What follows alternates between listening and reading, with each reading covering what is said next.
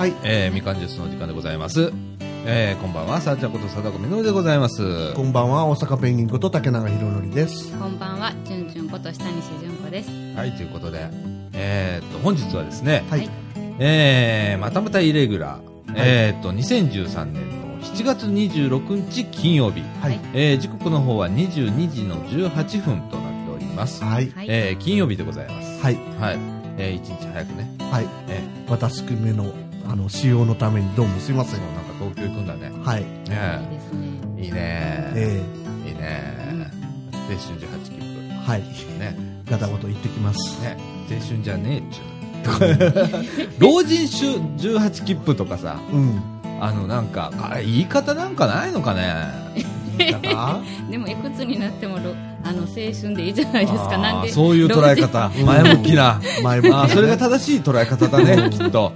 そうだね。老人とか、なんかね、昔フルムーンパスとかもありあましたよね。ったあった。今もなんかあるじゃん。なんか、JR 西日本のうちのかあの、おかんが入ってるけど。あ、そんなのあるんですか？パスとかっつって、うん3割引きになるやうーん。つ。で、年間費払って、あで、広島でもいいですね1回行ったら、あの、ペイできるから、2回目から得する。へーまあでも、老、老っていう言葉よりも、まあ青春の方が、そうだね。なんかね、うん。うん。あ18切符の18の意味は？あれもよくわかんないですよ。18歳？18歳なんかね、青春18なんかね。わかんないこと多いね、世の中ね。ね本当にね。誰誰かが名付け親だってウィキに書いてありました。え？今忘れたけど、ウィキペディアに名付け親の名前が載ってました。あ、そう。うん。当当時の JR か国鉄かなんかの誰かなんですよ。ああ、でもあの当時だから国鉄かなもしかしてね、18切符。うんチャレンジ2万キロとかありましたよね。あったね、昔。あ、もう順々、順々わかんない世界。当時あの、国鉄がね、はい。だいたい2万キロあったんですよ。うん全全部線路、長さ測るとね。で、それを全部、あの、乗るっていう。ていうのをねで、あの、駅スタンプを集めたりだとか、そうそうそう。駅に必ずスタンプがあんねん。どこの駅も。んそれをポンポンポンポンしてね。うんへあの旅の記録をつけて、そうそうそう。ーで、先生走破ってう言すん。ごいって、できるかい？みたいな。そんなもんできるかい？え達成してないんですえ？か達成お二人はしてせないだって俺九州行ったことないもん。あそうなんですか？あうん。ら俺九州行ったことないで。あそういうのは全部クリアしていやいやいやできへん、できへん。何年かかんねん、そんなもん。えそうなんですか？うん。ああ、そうですよ。いやえ一駅ずつですか？もしかしてスタンいプあ、スタンプ集めようと思ったら一駅ずつを入れなきゃダメだよね。うん。もうそうなったらもう一生涯みたいな感じになるよね。え。すごい一駅ずつスタンプ集めた人いるんだろうか。いるでしょう。いるでしょういねる。でしょう。すごいですだって私鉄を含めた全線走破とかって未だにあるじゃん。ああ、ありますね。で、これ東京の方とかちょいちょいできるやんか。新しい線。新しい線が地下鉄とか乗れるじゃないですか。あならまあそれを乗りに行かなあかんわけやんか。全線走破っていう。言ってるんだからな？うんうそんなの。昔、国鉄がまだ長い頃は一筆書き切符もありましたよね。ああ、もうあの、職員泣かせのうん一筆書き、工程表みたいになってて、うんはいで、3日待ってくれっていう。3切符作るのに3日かかんねん。日ええここ経由で、ここ経由で、ここ経由でって言って、ほんで料金計算するから、はい駅の人も頭ごっちゃになんねん。へえあの、あの東京駅でさえ3日かかるもん、一筆書き切符発行まで。あの NHK がやったんですか？やったじゃんうんやった時にうん発行するのに3日かかある。で、A4 用紙に4枚あ。おー。工程が書。それ特注の切符ですか？うん、そうだよ。うん。へだから、途中下車員なんてもう、とんでもないことになるわな。ああ、ねそんな世界だぜ。もう、あんな切符なんか来たら、うちのかみさんも、カンカンになるやろうな。そうなんですかまあ、うちのかみさんは、切符発行する方じゃないからうん、回収する方やから。回収する方やから別にカンカンになることはないでしょうけど、ね。いや、回収する方もカンカンになることはいっぱいあるんだよ。ああ、そうなんですうんか。。払わんとか、あああいう人がおったりするから、戦いの毎日なんだよ。あー大変ですね。うん。ね働くって大変なんだよ。そうですね。本当に。うん。ね。えー、で、えーっと、何から行こう？はい。えーっと、今日はね、はい広報高槻。はい。えーっと、これ何月、何月何日4月25日号ですね。はい。はい。からですね、はい広い読はい。み。で、えっと、選挙も終わりまして、はい。まあ、えー、あ、まあそんなもんかと。あ、そうなったの？みたいな感じの。はい。えー、えーっと、まあ前はね、えーはい争点を、はい。はい。えー、話しましたけれども、はい。総論に行きますか。そうですね。ね。はい。結果、はい。ね。結果どうなったのかっていうのね。ね。はい。まあ、っていう感じですけどね。うんでも国民選んだんだからあんま言えないんだもんね。ねは国民の、あの、意思だからね。まあ、半分ぐらいのね。まあね。うん。うんそうだね。うん。うんまあそういう取り上げながらやっていきたいと思います。はい。はい。はい。ということで、みかんジュース。この放送は NPO 法人三島コミュニティアクションネットワークみかんの提供でお送りいたします。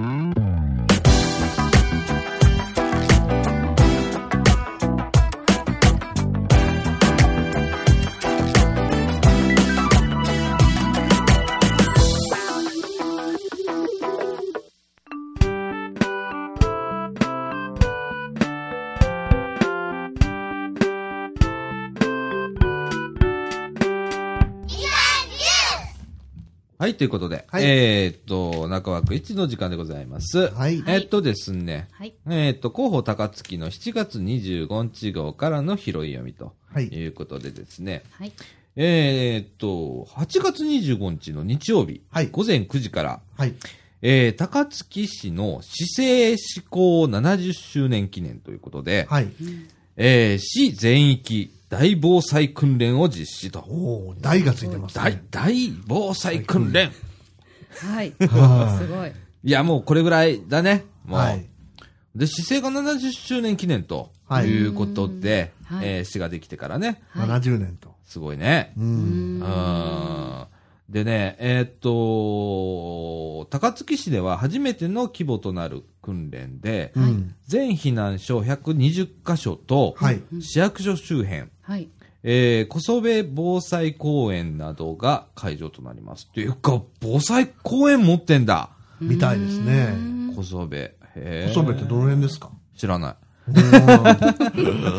ん うん、ねえ。えっ、と、また、あー訓練の前に、はい。えー市民の皆様の防災意識を高めてもらうため、はい。高槻防災ノートっていうのを配布するそうです。はいえー訓練では、大阪府北部を震源とする、はい。えー震度7の直下型地震が起こり、はい。えー多数の避難者が発生したと、うんおーいうことを想定し、ええ。えー私立の全小小中学校を含むはい。指定避難所を開設すると。本格的やな、ほんまに。っう。うんんねえすごい。ていうか、大阪府北部を震源とする震度7の直下地震を想定ということで、うん。ちょっとリアルだよね。そうですね。実際、あの、活断層あるからね。はい活断層っていうか断層があるからね。はい。うんうんねえ、高槻、六甲、六甲高槻断層っていうのがね、あ、そういうんですか。あります。もうすぐそこです。あの、みかんから、えー、2、3キロ北になりますけれども、断層がびっしりありますから。はいえーっと、それからですね、はい。市民の皆様は、ええーっと、当日ね、8月25日、え。はい。近くの避難所へ向かってくださいと。はい。うん避難所一覧は防災ノート、市のホームページに掲載していますということで。まあ、あの、皆さん、あの、とりあえずね、えまあ、高槻市民に限らず皆さんなんですけれどえ。も、はい。えーご自身の住んでいる場所のうん避難所、そうですね。ちょっと理解を、はい。えーどこへ避難していいんだろうか。はい。えー先ほどちょっと、こう、みんな分かってるって聞いたはい竹永さんは、私分かっておりません。えー、じゅんじゅんは？な多分、多分、多分小学校。まあ、近いところに小学校あるもんな。はい。うん。でもまあ、ここだっていうところをちゃんと確認して。はいうちはまあ、あの、昭栄小学校か、はい。その横の交渉営コミュニティセンタはい。ー、まあ、公民館じゃない、コミセンね。はい。もう、あの、避難場所になるんで、はい。うん。えコミセンの方が綺麗なんだよな、みたいな。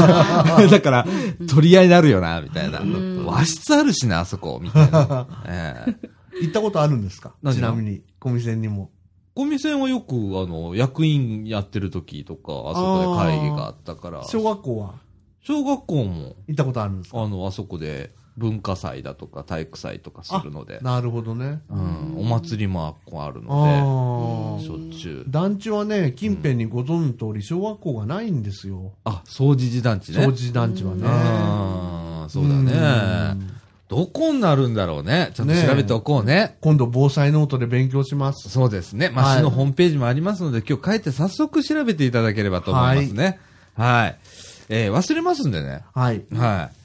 あのーすぐにっていうのがね、まあ結構重要になってくるんですが、ええーっと、まあ今回の訓練では、自らの命は自らで、ま、守るという自助。えはい。ね、いつも言ってる自助、共助、公助の自助ですね。。自分を守るというはい意味ですね。はいえーっと、えーっと、地域に住む人たち同士が共に支え合う、えー共助。はい。ね。えー共に支え合う。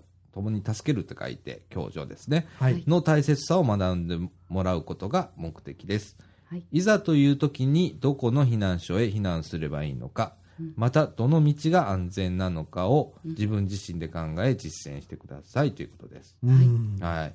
えーそして避難所では近所の人同士で助け合ったり、えー一人では避難することができない人をサポートするよう心がけてください。うん。これ共助ね。えー、ぼえーじゃあ、えっ、と、災害は他人事ではなく、いつ何時自分の身に降りかかるかわからないものですと。はい。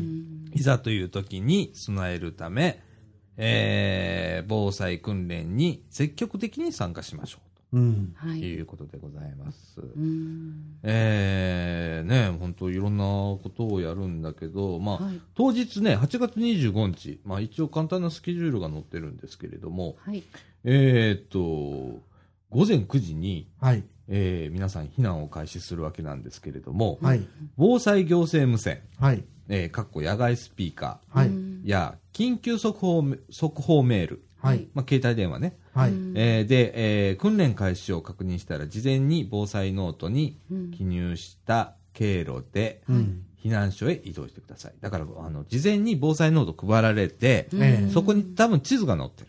うん。で、そこに避難する経路を自分で書き込んでおいて、うん。そこを通って避難所へ行ってくださいということですね。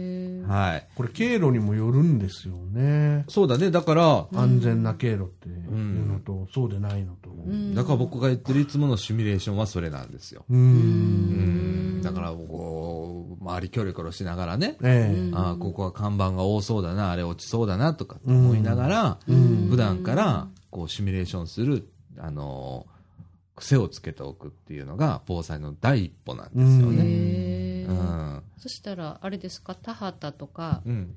そういう周りにうん。高い建物がないうんようなところを通っていく方が安全なんですか、そうだね。まあ、うんその時に何が起こるかにもよるし、その地域にもよるだろうし、うん例えば広い道はいだったら、もう車が止まってるはずだから、うん。そこを通るだとか、うん。っていうのも考えられるし、うん。あとね、まあ火災が起きたりとかね、そういうことも考えられますんでね。だから路地は避けるとか、うん。っていうことも考えられるし、うん。木造住宅が多いとこなんかは火災が起こったら、うんわーっと一面に。うん。ね、あのー阪神大震災の時の永田ええ。区みたいな感じでね、ええ。一気に燃え広がったりするので、えそういうシミュレーションをね、え。はいうん日頃から必要なんじゃないかなと思います。はいで、えー次にですね、え避難所へ到着したら、はいまずは名簿の受付をしてくださいと。だから、えっ、と、これ、避難者名簿っていうのがあるんですよ。はい。はいで、あらかじめ、えーこの人はここの避難所へ行くっていう設定はできてるわけですよね。はい。うんということは、その避難者名簿っていうのはもう作ってあるんですよ。で、そこへ、えーチェックをししてもらう。はい。うんで、えっ、と、これはなんで必要かっていうと、救援物資の必要量を把握するためなんですね。うんだから、その日になったら何食うん何を手配したらいい毛布は何枚いるとか、うんそういうことですよね。ちょっとしたことなんですけど、これが大切なんですようね。んそこを把握してないと、どこへ何個持って行っていいか分かんないですからね。ううんんそれから、えっ、と、3番目に、うんアルファ化米の炊き出し。はいまあ、アルファ米って呼びますけれどもね、はい僕らは。うん結構美味しいね。そうですね。ね、みかんでも一回やりましたけれども、うんえー災害に備えて備蓄している保存食の炊き出しを市職員らが行いますので試食してみてくださいと。えー、と、かっこ数量限定、持ち帰りはできませんということで。うんうんはい。えーっと、結構うまいです。アルファ米。うんで、はいえーっと、普通のご飯、白ご飯もあるんだけど、炊き込みご飯とかもあるんだよ。へえすごいもうここら辺が最近のすごいとこだね。そうですねう。ん技術の進歩っていうかうね。ん。ねでね、うん炊きたてのご飯と変わんないの。へーその、なんかあるじゃん。なんか癖のあるはいとか、うんちょっと、えー、匂いがするとかって、一切ないからね。うまいから、アルファ米って。うん。あれはちょっとびっくりしたよね。そうですうん。ね。あの、掃除寺公園でね、ええ、食べましたね。食べたね、僕らね。うんあの、意外と美味しいので、みんな一回ちょっと食べてみてください。はいはい。えーっと、それからですね、4番目。はい防災資材、えーごめんなさい。防災資機材はい。の展示。まあ、防災資材ですね。はい。えーっと、小中学校には防災備蓄倉庫を設置して、防災用の資機材を、えー保管していますと。はい。その資機材をお展示しますということで、えっ、と、まあ、シャベルだとか、うんそれから泥かきに使うようなものだとか、うんそれからまあ、あと何かあったっけ？もうめちめちゃくちゃいっぱいなんかあるんですわ。はい僕もあのー白浜で倉庫見たんですけれども、はい。うんあのー一気にそれを出して、並べて、で、えー使うときには、そこから貸し出しっていう形で、うん。じゃああなたには何個？じゃあ戻したら、洗って返してね。うん。次使うからね、また。うん。翌日にもまた使うので、とうんかっていうようなことがあったりするので、小学校にあるんですね。あらかじめ。あに、まあ、あの、あの高槻市はあるんですね、これね。うん。ええこれも市町村によって違ってくる。ええ国が設定してるわけじゃないのでね。う。うんん。京都なんか、あの、小学校にありますよね。消防団の倉庫がね。え覚えてないです覚えてないですか？はいありますよ。あそう、消防団の倉庫があるんだ。うん。消防、ちっちゃな消防車があったりとか。ええ京都はあの、小学校区で動くじゃないですか、大体。へえうん。覚えてないとか知らなかったですあ、そうですか？あ、そうなんだ。ん。ええいや、面白いよね。だからまあ、あのー行政区によってやっぱちょっと違うんだよね。ええ動きがね。ええうん。でですね、5番目。はい。モニターで訓練の様子を放送しますということで、ははいい。えっ、と、災害対策本部や避難所の様子を設置したモニターで生中継で放送しますというこおとで、うーー。ん災害対策本部ちょっと俺潜り込みたいな。うん。高槻市民になりますか？かならなくても多分、あの、見せてって言ったら、なんか、まあしたら入れると入れるでしょ思うんだけどね。うんどっか根回しすれば。う。みかんで取材しますか？ありえるよね、これねみ。かんで行きましょうか。ね。う。うんん。うん25日。そうだね、8月の25日。ね、ちょっと、ちょっと興味あるよね。う。うんん。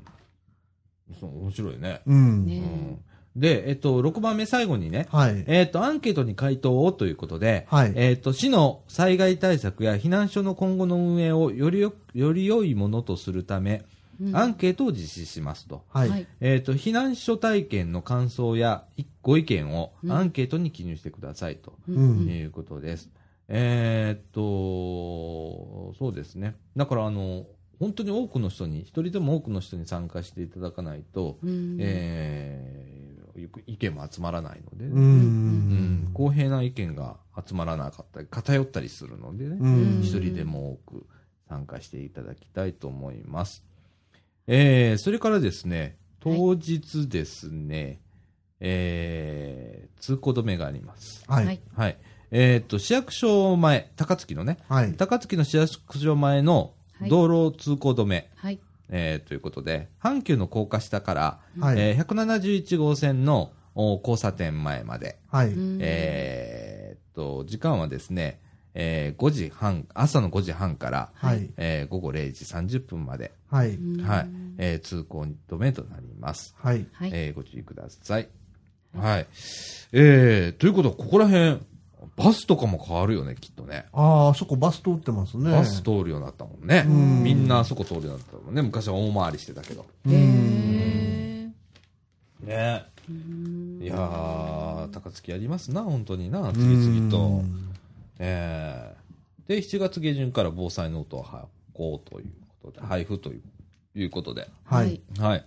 えーっと、えー、おいろんなことが載ってるので、はいあの、高槻に、あのお住まいの方は、はい。えーぜひ捨てずに全個配布ということなので、はい。えーえっとね、えーっと、8月25日、うん高槻防災ノート、ああ、なるほどね。訓練案内と一緒に、えー配布されるようです。全個配布って言ってますね。はい。はい。なんで皆さん、えー必ず持って、それを読んで、ええ。記入するところもあるので、記入して、はい。で、わかりやすいところに保存しておくと。はい。うんで、たまに家族で見ると。はい。うんいうことが必要なのかなと思います。はい。はい。えーと、それからですね、ええーと、毎年恒例の、おー高槻祭り。はい。はい。えー、今年は8月3日土曜日、4日日曜日、えー、この2日間。はい。はい。ねこちらもお大規模。おー。すごい。はい。高槻祭りは派手ですから、おジー。ャズフェスと並ぶ、おはいえ。えー、この2日間ね、ええ。高槻は、これもまた大交通規制をした中で、はい。えー派手にやるわけですね。はあ。はい。へええー、もう、本当 これはね、え僕はあの、小さい時は高槻市民だったんでえ。、はい。はいえー行きましたよ。よくそうですかはいへ行きましたよう。ん。うん、高槻踊りがあってね、ええ。うん、あのー、候補高槻に写真載ってるんですけど、写真ね、踊りはるんですよ。ああ。すごいとねうんなるほどねうん T シャツとか持ってるんですね。そうですね、ビレッジ T シャツっていうことで、うん。はい。それからですね、面白い、えっ、と、祭りといえば最近、ほれ、あの、若い女の子、着物着るじゃないですか。はい。はい。で、着付けコーナーのご利用をということで、はいうんえー着物の着付けや着崩れ直しに着付けコーナーをご利用くださいということで、えー、とこのお高槻祭りのある8月3日土曜日、4日日曜日の午後1時から5時の間、はい。えー障害学習センター3階の和室で、はい。えー無料だそうです。あそうですかはいすごい。えー、しょその障害学習センターってとこにあるんだよね。そこが問題なんだよね。うん。はい。うんあまあ、障害学習センターというところにの3階和室であるそうです。はい。ね。ね、うん女の子とか最近ね、この間天神祭うん。りの日も結構、うん。ただ最近あれ着崩しって言うんですか？うんなんか最初から着崩れてんじゃねえかと思うようなのもありますね。色気があるような感じの着方をするよね。うん。着崩れというかさ、うん。こう、ちょっとこう、なんていうの？うん襟元をこう、緩くして、うん。ね。うん。かああわいい。セクシーな。ね。ね。うん。なんかおじさんなんか見たらさ、もうどっから手に手入れてやろうかみたいな。それ、それ P やな。うんそれ犯罪やな。うん今のは、ごめんごめん。今の犯罪だ。うん。うん、それはダメですよ、皆さん。はい。はい。えー、でも本当あのーなんだろうね。はい。セクシーだね。うんいいですね。いいねいいねうんはい。ああ、ジュンジュンも来たら？え？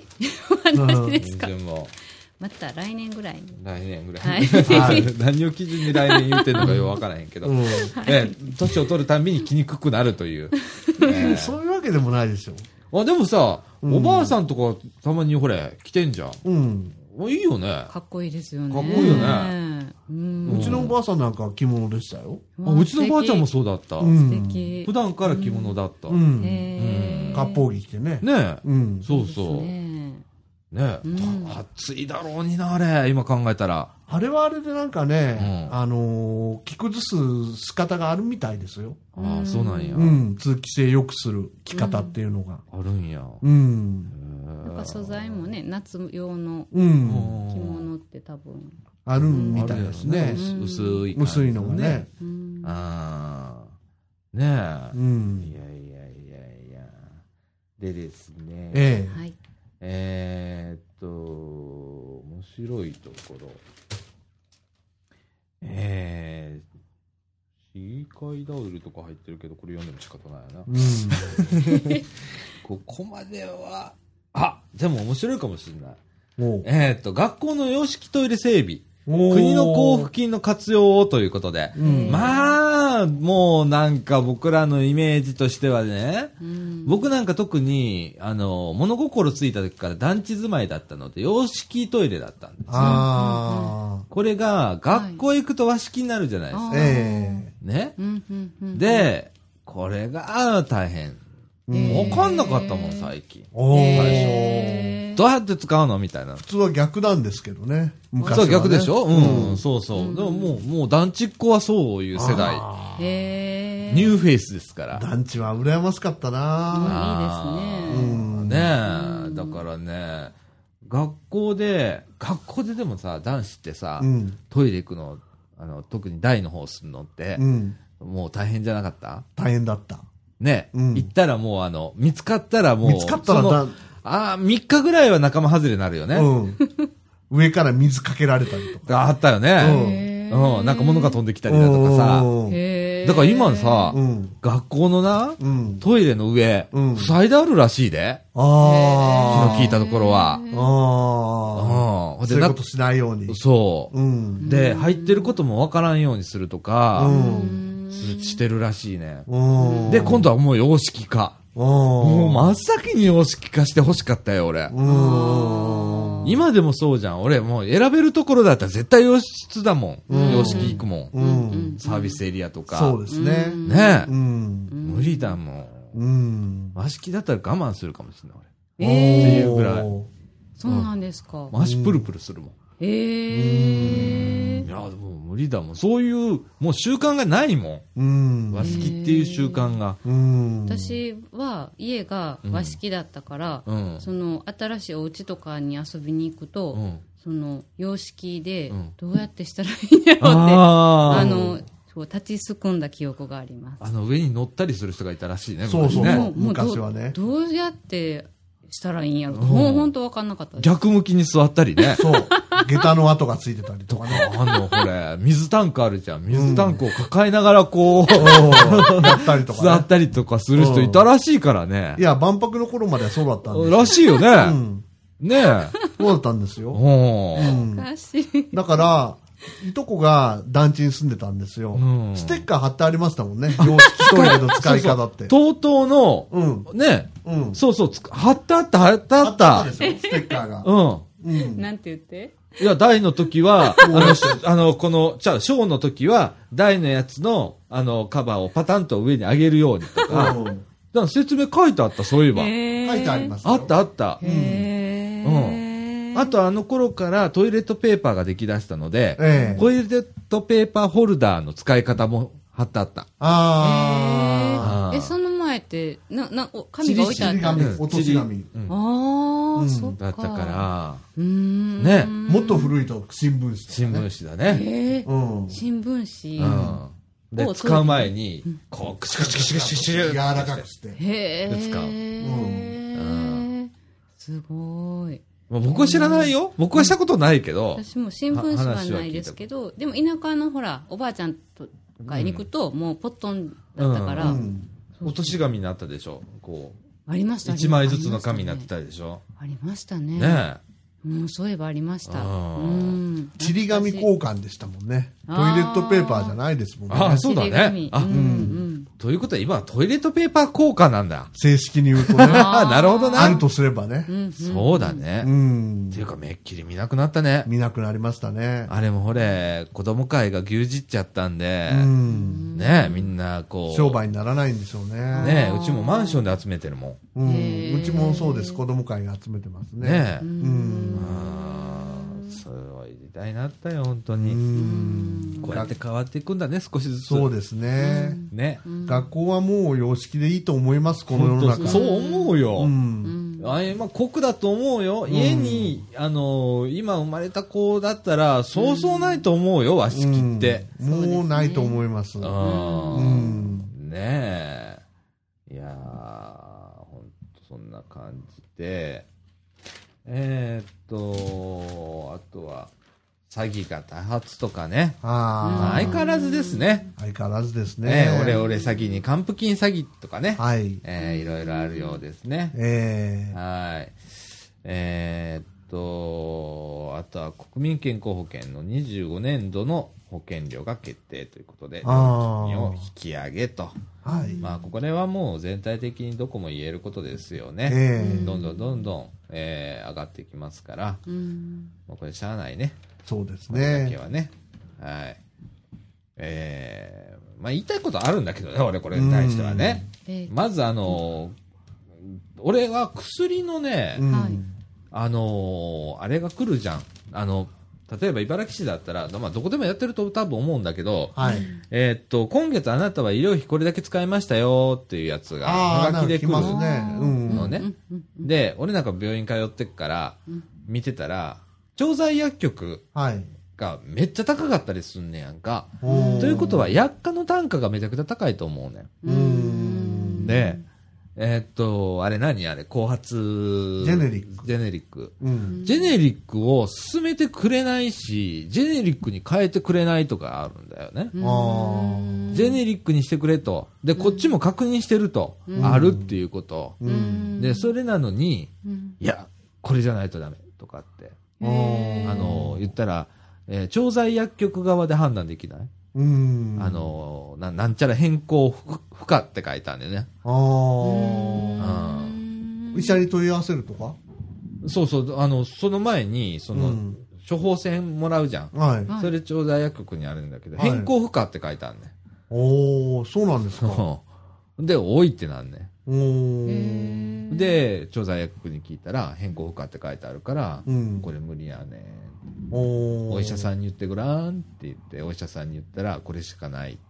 私なんか、その時々で、ジェネリックにしていいとか聞かれて、うん、いいですよって言ってた。いや、絶対、でも、ジェネリックにした方が、うんだって後悔人だったらうん、安いんだから、うん自分の支払う額も少ないわけだから、うん絶対いいわけじゃんか。うんそれから、もともとね、薬価が高いような気がするのね。うん。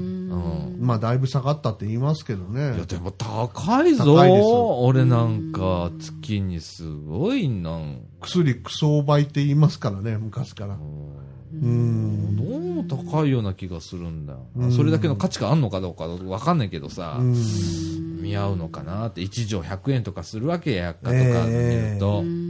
バルクで買うとすごい価格ですよね。ああだから俺、わさっともらうわけじゃん。はい。これもうゾッとするわけさ、いつも。はい。ね調剤薬局一回行ったらな5000円とか払うわけじゃんか。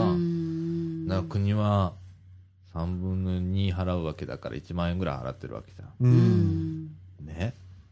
うわ恐ろしい話だよ、本当に。ううんん。だから薬価とちょっと下げるっうん。ていう努力うん。っていうか、その薬品メーカー、開発にお金がかかるのはわかんだけど、えその開発にかかったコストと、をまず公表することから始めなきゃダメかなと思え。う。うん。ごまかせよごまかそうと思ったらごまかせるんだけど、うん。でも薬価を下げようと思ったらそういうことじゃんか。うん。で、それに見合うのかどうかとかっていう審査が必要だと思うのね。うん。どういう感じで値段が決まってるかわかんないけど、ううんん。決め方をちょっと変えたりだとか、うん。努力しなさいっていうような指導とか、うん。厚労省がちゃんとやらないとダメなのかなと思ったりする。エイズの薬なんてあんまり高いもんだから、うん南アフリカという国なんかもう国際的に規約を無視してうん。作り始めたりしましたよね。ああ、へーそうなんだ。うん。そんなのもうまあ払ってられないし待ってられない。う。うんんで、現に我が国で作れるから、うん。それと同じものが。うん。ねえ。でもそういうのはあるだろうね。う。うんん。まあ、この後にまた触れると思いますけど、TPP はい。にも関わってきますね。そうですねこの部分はね。うん薬価の部分ではね。えはい。えー、っと、それから、はいあ本当あの、学生、そうだね。小学校とか中学校とか高校とかもう夏休み入ってんだねえ。そうですね。ねえ。ねあの、今、みかん屋さん、ここのね、駄菓子屋みかん屋さんも、はい。えー、子供がいっぱい来てます。そうですね。もう、居座る子がいたりだとか、ね。そうもう、あのー好き放題、みたいな。うん。殴ってやろうかみたいな時あるんだけどね。ねねでもなんか今、みかん屋さんは、えっ、と、この夏休み期間中、はいえっ、と、できるだけ1時から開けるという、はい。えー努力をしております。はい。はい。はいえっ、と、子供が待ってるとか、うん あるらしくって、はいじゃあ1時からやってみようよということで。ええはいならやっぱり1時、昼過ぎから来るね。来ますねねえ。ううんん。ほんで暑いからさ、出ないのさ。そうですいそうですねあの居心地いいですからねみかん屋はほみかん屋はれ、クーラー効いてるし。えねえ。ねうん。まあいいんだけどね。えうん。涼みに行ってくださいはい、皆さんね。はい。あの、外で熱中症かかるよりよっぽどマシですから。ええはいね。はい。えーっと、それから、はい、えーっと、あれだね。原付きのナンバープレートはい。が、えー、8月31日から、はいハニタンナンバープレート、絵が入ります。えーそうですナンバープレートにとうとう、どこですか？推理。ここ。かわいい。うわー。すごい。かわいい。ナンバープレートに変わります、高槻市は。えー。すごいすごい。ハニタンとね、えーっと、ちょっとイラストの街並みが書いてあって、うん。えー非常に可愛いナンバープレートが、えー8月31日からあー交付されるということで、いやいやいやいや、あの、えっとね、新規登録だけじゃなくって、ええー既存のナンバープレートの交換というのもやってくれるそうです。えー多分実費はかかるとは思いますけれども、えええーっと、現在使用しているナンバープレートと、はいえー申告済証、それから印鑑、はい。えーが必要ですと。うーんはいえー、そうですね。えー、いいなぁ。かわいいですねかわいいねう。うんん。うん。これ、これカラーだろうからね。ねうん。いやー、これ見たいなえねえこれ茨城市やってほしいなきっねえとそのうちでもなりそうスイタもスイタとかね。ねうん。これ、特色あっていいよね。うんそうですね。ねうんえ。うん。いいね、原ねえ付き。うん。ねえ。えー。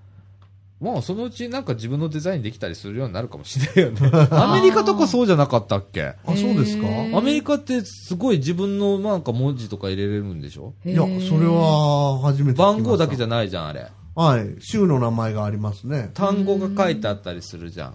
ナンバープレートが単語だったりするじゃん。おーうん。例えば、ニューヨーク州だったら、確かう、ん。たし確かエンパイアステイツとかうんうん。書いてありますね。おーうん。なんか自分の好きななんか、あの、重複しなければ、なんか選べたりだとか、うん。設定できるとかっていう、週まあ週にもよるとは思うんだけえど、あるみたいなんで。すごいはうんいいね、高槻市。頑張るね、高槻市ねすごいですね本当あの、茨城市頑張ってよ、本当に。頑張ってください。ね。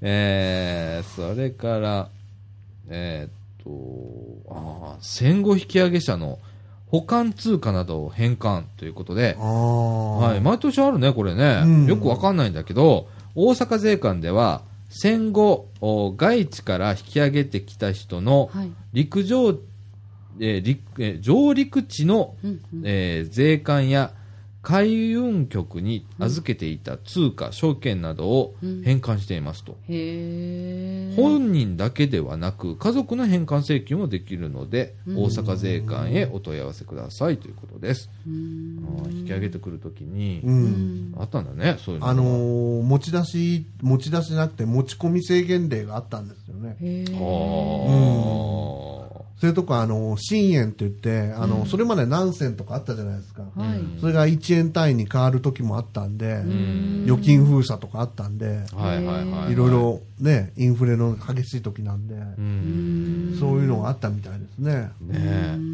強制的に預けさせられるという。これはでも当時の時価そのままで帰ってくるのかね。そうでしょう。当時のお札が返ってくるんですよ。そのまま？うん。預けたまんまのものが預けたまんまの価値で帰ってくるわけ。もちろんそうですえ。預けた保険だったら保険証書がそのまま返ってくるんですよ。へえ。5円だった、5円ってこと 5, 円だったら5円でしょ5円で帰ってくるんか。んあー悲しいな、それな。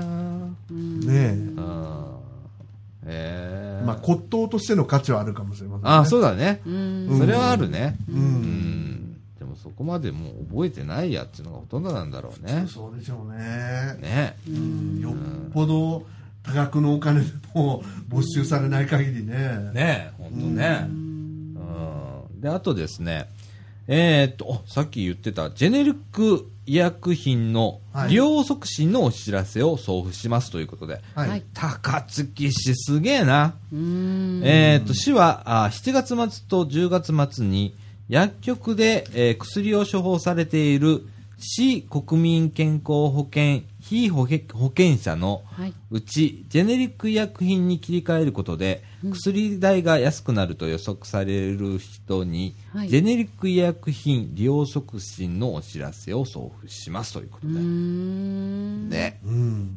ねこれ絶対必要だと思うんだ、うそうですね。ん、でそうでねもうあの医者が断る意味は俺分かんないわけなんだ分かんないから、あの絶対これにしてってうん。もうこれにしないと飲まねえみたいなうん。ぐらい言ってもいいと思うんだ。う。うんんあの、その効果が変わらないのであればね。うん効果が変わらないからジェネリックなわけで。ええうんねうん。えー、そんな感じで、いろいろありますな。はい。はいありま。すな。うんえー、まだいけるね。えー、っと、うんと、子供に向けたイベントが結構やっぱあったりするんだけど、はいもうそれ紹介したらきりがないので、うん。はい。うん、あの夏休みはやっぱりいろいろね、市もね、うん催し物をやりますので、はい。えーいろいろ調べたら面白いとこいっぱいありますのでね、はい。はい。えー夏休みならではの催し物とか、はい。えー展示会とかありますので、はい。はいえー調べてみてください行っ。てみてください。はい。はいちょうど今、やっぱ家暑いとかさ、あるからさ、うんそういうとこ行った方が涼しいかもよ。そうですね。ねね、下手に家で我慢するよりかは、えもうね、うんうん。あーでもね、言ってたの、この間も、あの、あみかんの事務局え。そうでね、そうそうそう。あの大事なことです。そう、あの、役所が暑いのさ、公共施設が暑い。暑いんだよ。で、あの、温度設定で、節電って言って、温度上げてるんだけど、はい。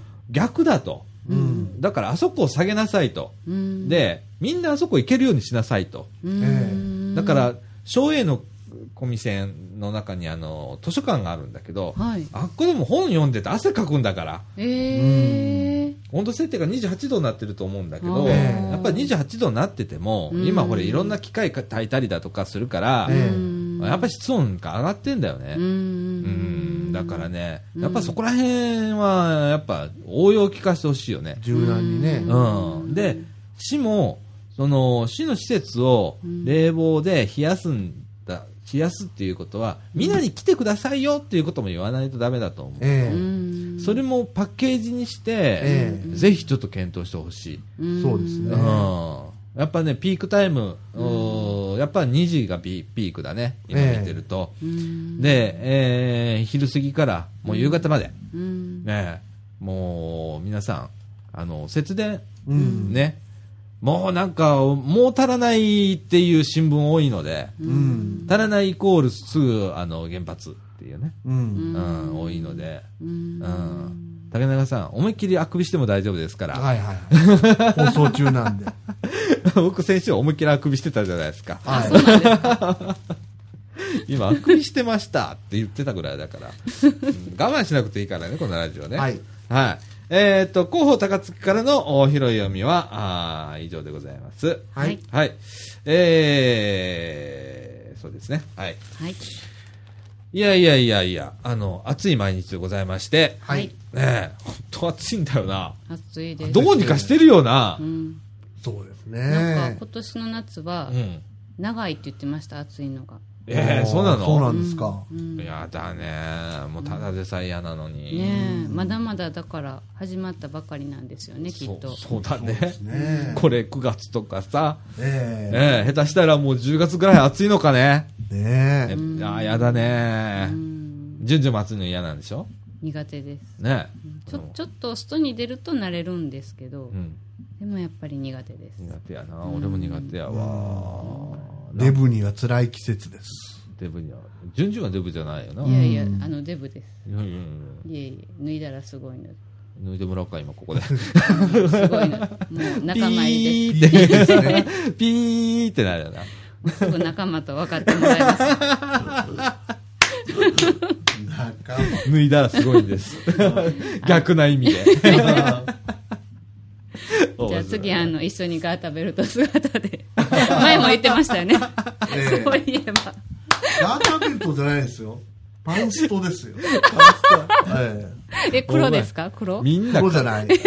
普通の、なんか、黄土色みたいなやつ。肌色みたいなやつ。あの、おばあさんが履いてるようなやつな。そうそうそうそう。なんでなんでその色なんですか？特に意味はないよ。こうできたやつを履いただけやから。いやいやいやいやいや。え写真ないんですか？写真はもうないね。いやじゃあ今再現してもらわなあかんな。はい今、パンストが入んないですよ。こんな感じ引っかかって。いやーこの市場今すごいから、はいそうですか伸びますあるあるあるある。入ります入りますもう 4L、5L とか。ああ、あるかもそうですか。うんもう今の時代何でもあるんだから。はい大丈夫ですうんいやー、本当にね。なんでこんな話になったら盛り上がんねん、急にな。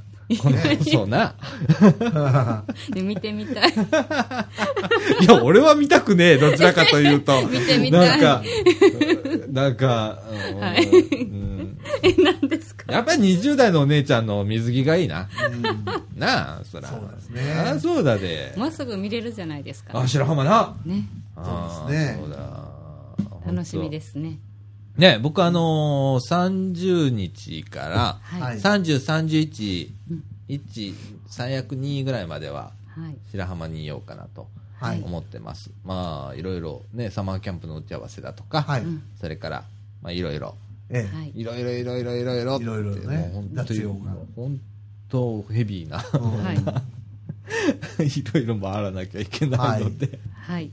えーあ、本当に朝、朝ごはん実家で食べて、すぐ家出て、うん。でぐるぐるぐるぐるして、うん。で結局12時ぐらいまでなんかしね、仕事行ってる時と変わんない忙しさ仕事より忙しいかもよ。忙しいかもしれませんね。だって朝8時から夜12時まで。うん。回ってるんだから。回って、でも今回ちょっと楽かも私たちいないから。え？ちょちょっと楽な気しませんか？じじの謝罪回りあるんだぞ 分かってるかよ。すいま本当に俺は本当あの。せんすいません。いけなくて。はいいろいろあるんです。は で、まあ、いろんなね、えーまあ、今日もいろいろ収穫がありましたので、はい。ね来年のまたトライアスロン大会に向けてのね、はい。えースポンサー詰め、い。はい。協賛してくれるところだとか、はい。それからブースを出してくれるところだとかっていうのを、えーこうやったら募れるよとか、はい。っていうのをちょっと今日ね、業界の人に教えてもらったあので、あ、それよかったですね。でそれを早速反映さそうかなと。うへん。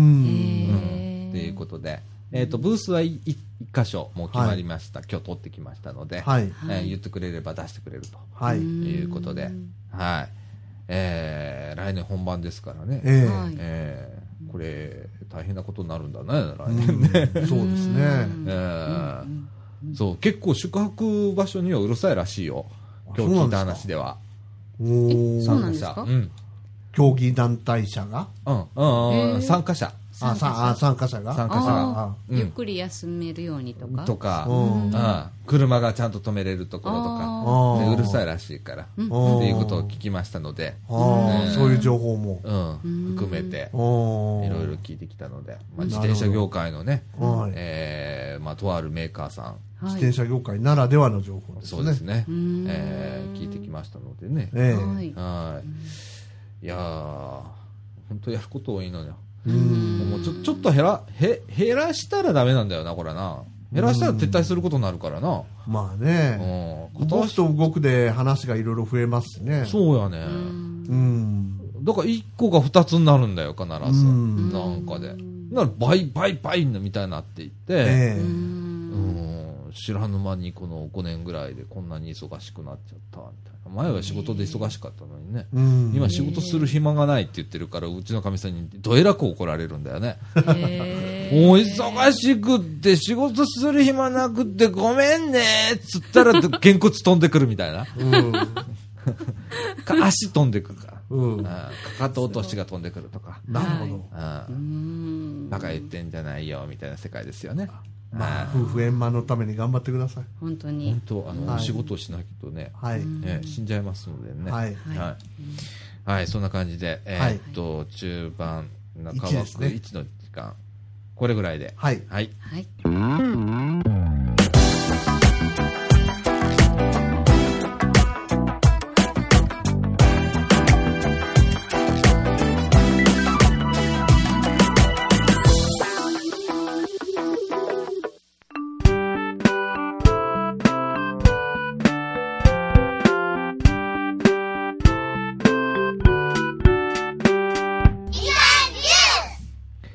はい、ということで、はい中枠2のお時間でございます。はいえーっと、話はガラリと変わって、はい。まあ、選挙後、はい。ね、えー、もう1週間はい。経ちました。そうですね。うんあ経ったの？明日？明日で1明週間。日で1週間ですね。うんね。うんまあ、この放送を聞いてる方はもう1週間。はいという感じなんですけれども、はい。どう、どうなのかな？えっと、でも国民が下したあれだから仕方ないから、はいあえて何も言わないけれども、はい。はいえーまず投票率が、はいえーまた低かったと。また低かったですえね。ーと前回の7ポイントを下回ったと。はい。7ポイントということは7%。はい。なぜそうなるのかな？はい。もう次だって半数割るでしょ。ねこのままいったら51、2%くらいでしょ、え。今そ。れぐらいです。選挙。え言ってる人半分。うん半分何してんのかね。え。ねその、もういいのかな。え。ね俺もうなんかね、うんあの、怒りさえ覚えるの。そこに。え。うん。あの、声を上げないっていう。うん声上げられないわけじゃん。うん。だから意思表示をせめてそこでしなきゃダメなわけじゃ。うんん。で、そこさえも放棄する。権利を放棄するうん。のは何なんだろうね。ねえ。うん。どうしてなんでしょうね。めんどくさいとかです。まあ俺が、俺もあんま言えないのよ。うん20代行ってないから。ううんん。いや、行き出したのはそれはね30代だから。それはね、うん昔の選挙もそうなんですよ。若者っていうのは大体行かないらしいんですよ。ううんん20代、30代っていうのは。うん投票率低いらしいです。過去に遡っても。ううんん。でもさ、うん。そのさ、昔の情勢と今の情勢ちょっと違っててちょ、っと違います。今は若者により不利になろうとしてるわけじゃん。そうです。で、よもう苦しくなっていくわけじゃん、少子高齢化で。ええ。で、その、社会情勢も苦しくなるし、ええ就職先はなくなるし、えとか、えー正規雇用は減るし、ええとかって。うんで、一番声上げなきゃいけない不満が溜まってる年代じゃねえの？不満がたまるはずなんですけどね。世が世なればう、ん。暴動とまではいかないけど、何らかの運動が起こるはずなんですけどうね。んなんで声上がんないの？ね世界各国見ても何らかの運動みんなやってますしね、若い人たちがね。うんいや、それは暴動起こせとは言わないよ。うん。その静かな、うんえーアピールっていうのはあって、うん。その正しいアプローチで、えええーそこに導くっていう方法もいっぱいあるから、ええそれを行使すればいいんだけど、えもうそれすらっていう、それ以前の問題じゃん、え今。うん。あのー年齢別の投票者数っていうのをちょっとまだ見見れてないんだけど、えで、どれぐらいになってるのか。まあ、こまあ、ざっと、あの、記事で読んだのは、はいやっぱ高齢者が高いとえはい。いうことで、うんうーんということはね、えやっぱり政治家は票が欲しいから、はい高齢者のための、えーあの政策を優先するわね、そら、えそりゃそうでしょうね。その投票率だったら。はい。そうですね。うんうんいや、そこ考えないとダメなんじゃないのかい。えうん。あもうし知らねえぞって。あの、まあ、言ったらさ、うんえーそれぞれ人間って、すごいわがままなところがあって、えええー自分が死んだら、まあ、あとはいっか、みたいなところはね、はい誰でも多分持ってると思うの、どんな人でも。えはい。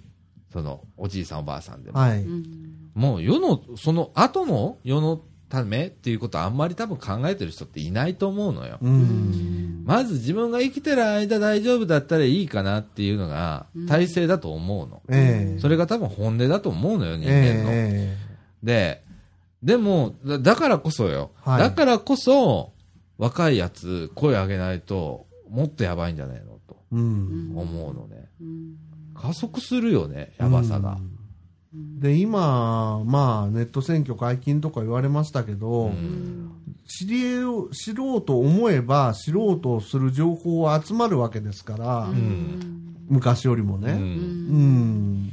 あのね、ネット上で書き込みは結構多いわけよ、いろんな。はい。議論とかはいあったりするんだけど、うんそれが投票につながってるかってまた別なんだよな。そうなんですね。だから、ネットを使って何かをしこうしたっていう。だから、まあ、例えばね、ええ山本太郎受かったじゃないですか。はい。で、あれも完全にネットをつ使ったわけじゃないですか。はい。ね、あの、ボランティア集めて、周りは全てボランティアで、はいで、東京で勝ったんだから、うん原発って言ってるだけで通ったんだから、はい。あれは大したもんだと思うよ、俺は。えある意味ね。え。えで、その、うまくネットを使って、え。はい。えー全国から支持する人が、ボランティアで集めると、その、選挙区じゃないところから、はい。ボランティアに来て、やってくれるわけじゃんか。え2000人ぐらいいたらしいよ。すごい。活動員2000人来ねえぜ。うん。そうそううんあ、ほんであの激戦区で勝つんだから。ううんん。不思議だよね。うん。あーまあ、それがうまくこといくかはこれからだから、はい。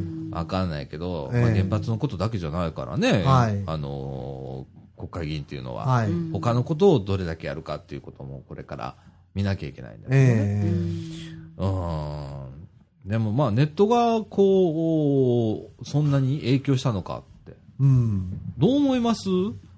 いやー、僕は言われてるほど、言われてるほどっていうか言われてるのかどうかわかりませんけど、うん。あんまり影響しなかったんじゃないかなという気がするんですよ。うん。だってさ、ん俺思うのは、例えばツイッターだったとするじゃん。うんツイッターだったら、自分が、例えば何々党とかフォローを自分からどんどんかけていったりだとか、えその自分のフォロワーがどっかの議員につながってるとか党につながってなければ、はいその情報は入ってこないわけでしょ？ええフェイスブックもそうじゃんフェ。イスブックもそうですね。ね。で、あとは、じゃあどうするかっていうと自分から、うんえーホームページでその党にアクセスしたりだとか、うんまあアプリを出した党もあったから、はい。そのアプリをダウンロードするとか、はいっていうことになるわけじゃんか。はい。結局、自発的行動がなければ、はいネット選挙ってあ降ってくる情報ではないわけよ。ええだから結局自分から取りに行かなあかんって。えで、待ってたんちゃうかなと思うね。えうん。その拡散力っていうのがあって、今回共産党が結構、あの、ネット投票っていうか、ネットの力を入れてた、はいツイート数がおダントツに多かったりだとか、はいえーしてたんだけど、ううんん、あのーまあ、言ったらそれだけく苦しかったんだと思うよ。うんあの人たちも。うん。で、それがまあ、そのと表に結びついたかっていうと、まあそうじゃないし、とか、ねだからおっしゃる通り、うん。自覚的な人がネットで目立つわけであって、うんそういう人はおそらく投票にも行ってると思うんですよ、うん。きっとね。うん。で、そうでない人たちの方は、待ってたのか、まあ、興味がないのか、どっちか分かりませんけれど、うん。おそらくネットユーザーと言いながらも、うんあんまり選挙には結びつかなかったんじゃないのかなっていう感じですね。なるほどね。うん。あーいやでもこう行かない理由、うん、僕らの若い頃はえまあ何もこれといって問題もないしみたいな感えじ、うん。あったんだろうけどね、うん。あったんだろうけどそれほどまあ景気も良かったしとかっていうのがあったからまだ、ここまでじゃなかったしみたいなことがあったり自分が20年後、えーめっちゃ落ちるっていう予測もなかったうん。わけじゃないですか、うん。でも今の20代の子にとっては、うん。えー明らかに自分の将来はえ落ちるぞと。大変なことになるぞということがあれだけ大々的に言われててで新聞にもいっぱい書いてあって、えうん。えーネットニュースにもいっぱい書かれててうん。とかっていう中で、なぜ動かないのかなっていう、うん。う。ん、なぜ行動に出ないのかなと、経済的だけじゃなくて、うん。政治的にもなんか大きなね、岐路っていうか、うん。今まで僕が若い時だったら、忠岡さんがおっしゃる通うり、んうんまあ政府とか、まあ言うのはまあ江戸時代じゃないけど、お上みたいなもんで、うん。自分の人生とはあんまり関わりないわと。うん。まあ市役所行くとか、そういうところが行政との関わりとうん。か政治家との関わりうん。ぐらいだろうと。うん。議員さんと喋ることもないしと。ね。うん。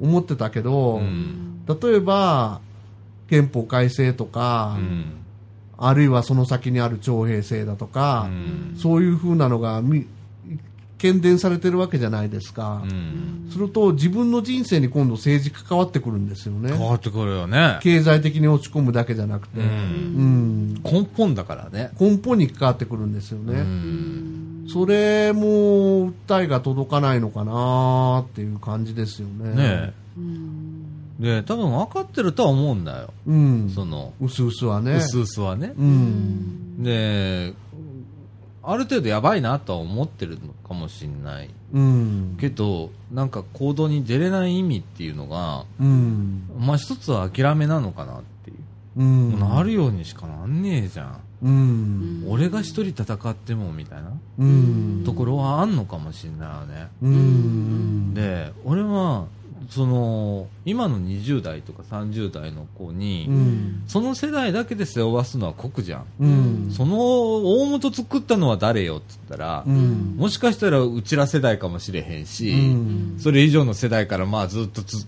続いたもので、うん。えーダメにしたのかもしれないじゃん、ううんん。じゃあそれをどっかでその世代をこの20代うん。の世代のことをもっと考えてやるとか、うんっていうことをしないといけないのかそれとも奴らが考えないといけないのか、うっん。ていう部分とかいろいろ選択肢あるわけじゃん、うん。で国もそういうふうに動くのか、うんそれとも自発的に20代の子が30代になって立派になって、うん。えー立派な行動に出るっていうのを待っているのかうん。っていうところが僕にとってうん。どっちやねんと。うん。で誰がそれ白黒つけるねんって、うんいつの段階で白黒つけんねんって、うんそれ間に合うんかとか、うん。いろいろ考えるわけよ、うん。うん今はいいじゃん、うんまだ20代だからっていうのがあれ、バイトして、うん。まあちょっと楽しければまあいいかなぐらいで済む世代だけど、30代になったら焦って、うん。で一転びしたらえらいことになるみたいな就職もできない、うん。今就職したっても正社員になるかどうかわからない、うん。これからはもっとそうなるうん。で労働の多様化なんてバカなこと言ってっからさ、うん。そんなのあの何？同じ労働してんのに、うん。ね？えー賃金違うだとかうん待遇違うってことになるわけじゃん、うん某社ではなんか某カフェチェーンではうん。なんか女性がせ正社員と契約社員があって契約社員は全部4年で切ってきたらしいですけど、うん。その理由に鮮度が落ちるって言ったらしいですね。は あ。まあ、あのーうちは鮮度を重視してます。いやいや、はい僕ね、あると思うのよ。うん。それはね、綺麗事で済まないところがあって、うん。実際、俺が例えばスーパーでレジ並ぶとするじゃん。ううん。んおばさん、30代、20代、うん。えー高校生のって言ったら、うん。20代、30、まあ、とりあえずもうおばさんなしね、みたいな、そういう選び方。少々並んでも、うん。こっちかなとかって思うことがあったりするから、うん。俺それはなんか分かるような気がするの。だからそれはサービス業だから、うん。そういう視点はあってもいいと思うんだけど、うん。でも、け雇用するってそういう意味じゃないよね。鮮度じゃないよね。ううん。ん。その、働く中で役割としての鮮度っていうのは僕はあると思う。うん。それは見場っていうのをどうしても出さないといけない場面があるから、それは致しかな、致し方ないところがあると思うんだけど、うん。そのじゃあそれで4年できるうん。っていう理由にはならないわな。うんじゃあそのまま、うん。えー出世させて、うん。運営側に任すとか、うん。バックグラウンドに回すとか、うん。まあ結局回らないと思うんだわ。うん。でもそれは。うん。うまくはいかないと思うよ。だって、えー鮮度が落ちたらどんどんどんどん上上がっていって、上がどんどんどんどん広がっていくわけだから、ね。店をいっぱい作らない限りはさ、えその制度は成り立たないわけだから、うんえー鮮度の法則は、はい。えーよっぽどじゃない限りは、ありえない話で、えうん。うん、だってその人生の、まあ言ったら、通過点だから、ええ。その鮮度の良さは、ええ。ね。うん。うん、そこら辺とかあるもんね。うん。うん。いやどうそこら辺わかんないけどさ、うん。職種によってなんですかね鮮度重視っていうのは。そう多分いやいや。いやそれはちょっと今の世の中ではまずいと思いますよ。うん。あそう、うん。僕はありだと思う。ん。う例えばね例えばねうん。えーっとうーん商売上にもよるんだけど、ううん。ーんスタバ？うん。ごめんなまた俺の主主観的な話よ、うん。めっちゃ主観的な話よ、うん。よくスタバ行くから言うねんけど、うん。うん。スタバにそのおばちゃんがいるよりうん。やっぱお姉ちゃんおった方がええねん。うん。それはうん。イメージがいいわけよ。うん。で元気に「こんにちは」って。うん。言って、うん。えー若々しさを売ってくれる方がこっちとしても元気もらえる。うん。部分があったりする、うん。これは僕の主観的な話ね、うん。うん。っていうのはあったりするから、うん。なんだけどうんそれをうまく回せる制度を作った上でそれをしなきゃいけないわけよね、うんうんうん、と思うわけ、うんで、えー、あんまりこれ言えないんだよな、俺。難しいんだよな。どこまで言っていいかわかんないけれども、まあ、あのー受付所いるわけ。うんね。例えば受付所。うんうんね。うんもう鮮度命じゃん。ううんんうん言ってしまえば。うんうんまあ、60、70のおばちゃんとか、こう、杖つきながら受付おるわけにはいかへんやんうか。うんんやっぱりこう、あるわけやん。うんその先にその子たちどうすんのかなっていう、うんいう話やんか。うんね。うんで、最たるものが俺、医療分野にもあると思うね。うん医療事務とかさ、うんあのー受付の子、うんみんな今派遣やんか。うんなんちゃら学館。う もう言ったようなもんか、今。うんあーとかいうとこの人が言ってるわけやんか。うもんう最たるもんじゃん。医療事務業界。うんうんうん。もう、だって、その業界は、本屋とほとんどないっていう世界になってきてる。大きな病院であればあればあるほど。兄弟病院だってそうだし。ううん、ん事務方はみんなうんそうだやんか、うんでもねうん。外国の病院行くとドラマなんかでも見るけどうん。すごい無屈的男だったりうん。おばちゃんがさばいてたりするわけですよ。うん。だからん。で僕は個人的な主観入れるとうん。おばちゃんも好きだから うん。うん。ただ若い人が好まれるっていうのはそういう世の中だからやっぱりそういうふうになってるのかなとも思うし、ん。うんだからその雇用をどう回していくか。うん。で俺は基本的にあのーえーっと非正規雇用うんは反対派だから、うん。完全反対派だから、ううん。んえーもう正規雇用しか認めないうん。と思ってる人だから、うん。うん、そうじゃないと格差は絶対出るうん。のは分かってるから、うん。ね、うん。だって非正規雇用者に正規より出す可能性はないわな、うもう。んいやそういうことだったら非正規雇用って作らないもん。作らないもん、そんな制度は。うん、だ俺だからロボット制度だと思ってんの、うん。だから嫌なのよ、うん。うん、でそうなる世代じゃん、うん。20代っていうのがさ。現になってるんかなってるんだよ、うん。どんどんどんどん。だって今だって非正規雇用って全体の4 4割割近く。38%ぐらいでしょ、ね。うん。みんな働いてる中で4割がもう非正規雇用なんだよ、うん。俺ありえねえぜ昔から考えると、うん。でもあのだいぶ前に離婚した友達が、うん。えっと、離婚話をこう離婚するかどうかでまだ悩んだはるときに、うん。その同じ、えーそのえー離婚しはった人から、うん。大丈夫やって言って後押しされたのが、うん。今は派遣でどこでもうん。職がつながってやっていけるからっていううん。後押しがあったから、うん。こうそれも一つの離婚の決め手になったっていうのは聞きました。ああそれがさうんその派遣が派遣もいろいろあって、その派遣会社にも読んでんな、うん。めちゃくちゃ大手のとこやったらうん。ぐるぐる回せるかもしれへんけど、うん。派遣会社によっては次の派遣がいつ来るか分からへんとか長いこと電話ないなみたいなところとかあって、結構あったりするわけよ、うん。大手でもぐるぐる回るわけじゃないし、うん。まあ言ったら個人差にもよ出るやろうし、うん。その人の人材を見るわけだから、うん。ね人を見てるわけだから、でそれがいくつまでやっていけるかっていうのもあるしね。自分の体力とかうん。業種によってはあるやろうしうん。さっき言ったように養子の問題も関わってくるのかもしれん、うん。うん。あるしね。だから最悪の場合だったら派遣が回らなくてうん。家賃が払えなくてうん。一旦住所なくなったらうんこれもう生活保護かホームレスしかなくなっちゃうわけで。そうだね、うん、再トライどころか全然できないわけで、うん。うん。うん、そういう面でも常にもういたこ一枚下は荒海という状態だと僕は思いますよ、うん。非正規雇用っていうのは。うん。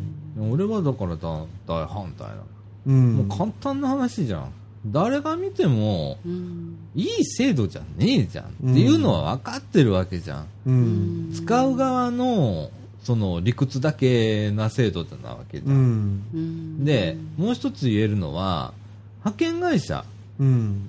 のがやっていけるっていうことはそれだけ自分の給料減ってるわけよ。中抜きされてるわけだから、うん。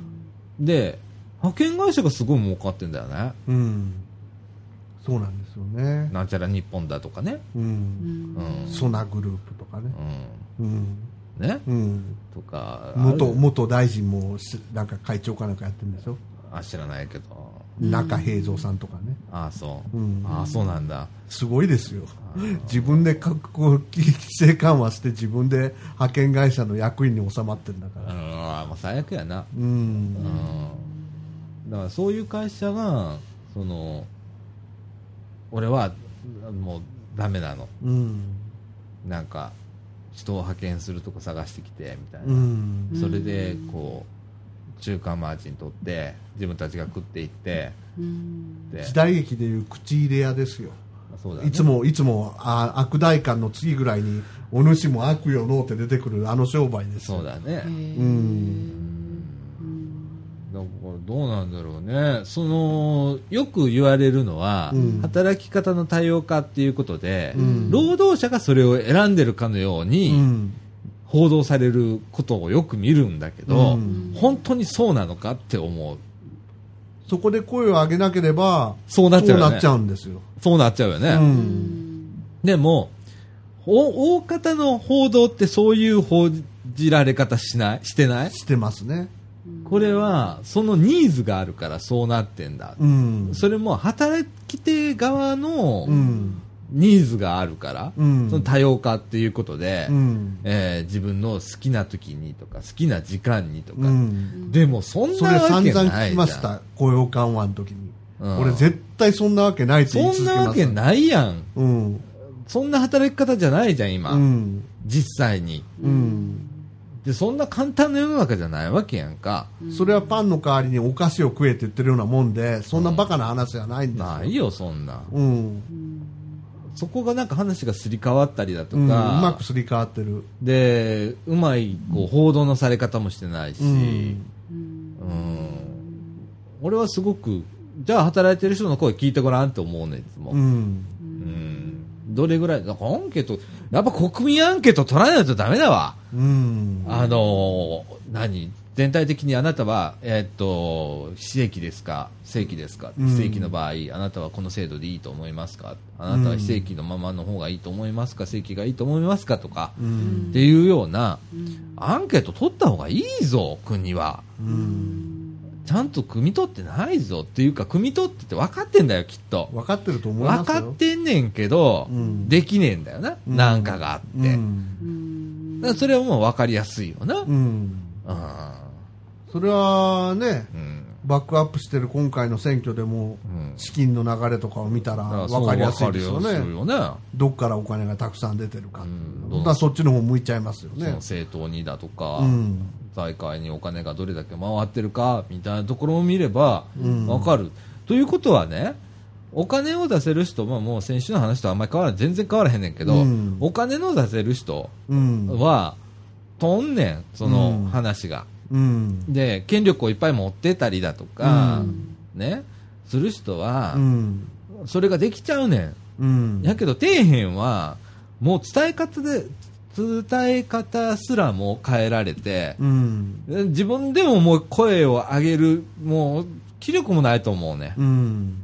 でなんかしゃあないからもう今こうなってんねんみたういな、ん。でまあ半ば諦め気味みたいなうん。感じなのかなと思ったりもするんだけどねう。。うんんでも、やっぱここで踏ん張らんとあかんような気がすんねんけどな。いや僕もそう思うし、うん。あ、のこのまま進んだら、うん。今いいと思ってる人おるやんうん。今その、うん、関係ないよと思ってる人もいるだろうし。うん、とかあとお金を出してる人、うんすらもお金出せなくなるようん。そのうちうんつまり日本日本がダメになるっていうことなんだけど、ね TPP なんかそうですよね。ああ来ましたか。うん。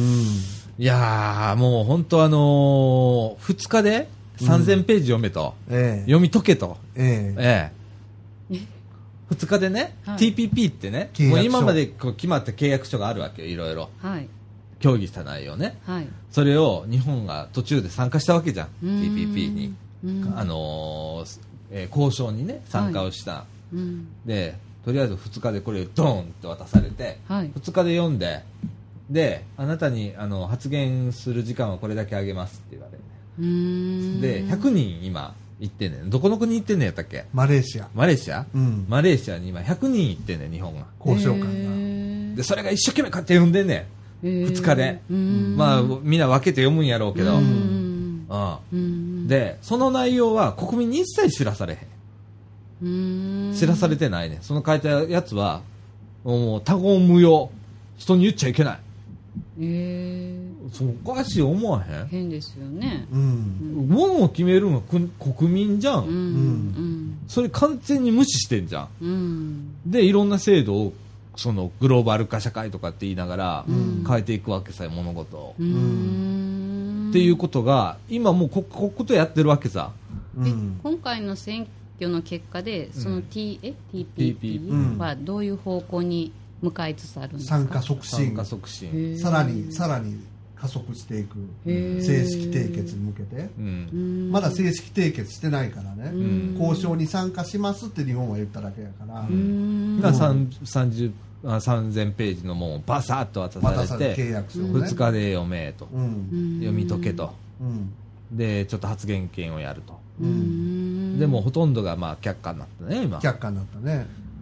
そんなん強気で行ってうん。って言ってるわけやんあの人、うん。で強気で行って、ん。でかストレート言ってるわけやんか、うん。やけどどう考えても今のところうん。強気では言ってへんよね。言ってないね。情報情報情報って、うん。譲って譲って譲ってってやってるわけやんか、うん。それどう思います？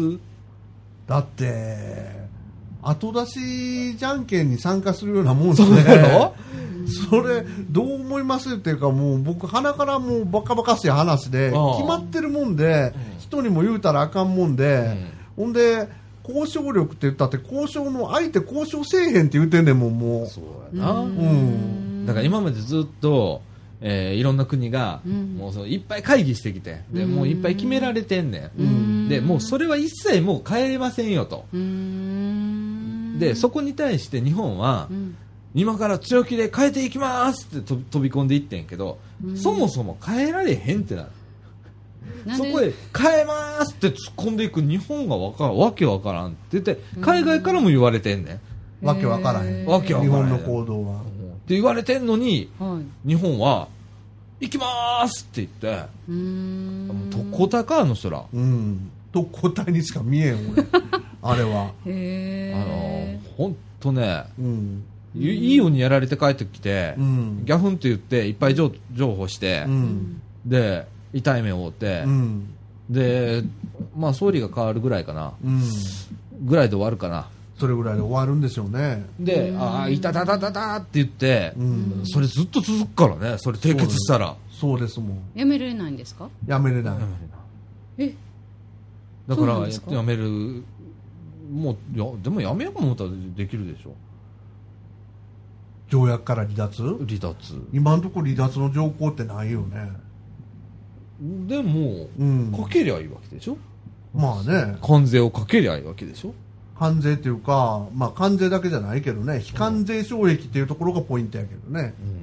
そこがポイントやねあー。関税はもうだから例えばアメリカの車とかやったらもう関税ないねん今。うん現時点で、うん。うん。だから関税よりも非関税障壁ってみなすもんを、うわーって言ってくる言うてくるわけで軽自動車はあかん何はあかん、うん。これはあかん米はあかん何はあかんとか、それを、だから日本の国で、うん。逆に法律作って規制作ればいいわけやんか。うん、ただ TPP の法、TPP で決められたことはう、ん。国内法よりも優先するね。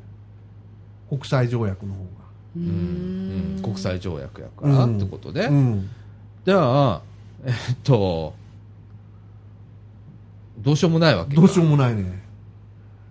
うんへえっていうようなことが今、どんどん進んでるわけね。ん。でまあ一部、まあ賛成してる人もおるからやってんねやろな。うん。それで得するする人がおるわけよ。うんだからやってるわけで、うん。全員が損するんやったら絶対やらへんわけで、ううん。うん。それが誰なのか。うん。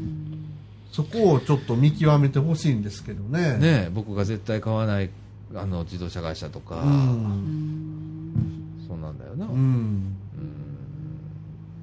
ああ、もうね、でもそれ一部なんだよね。一部です。そこの会社で日本を動かしてるわけじゃねえからな。違うんですよね。うん。まあもっと言えば世界を動かしてる動かしたいん。と思ってる企業ですよね。企業とかな。ううん。んことことレディオさんではないですよね。あ？ことこと屋さんではないですよね。ことこと零細中の零 零細や。から。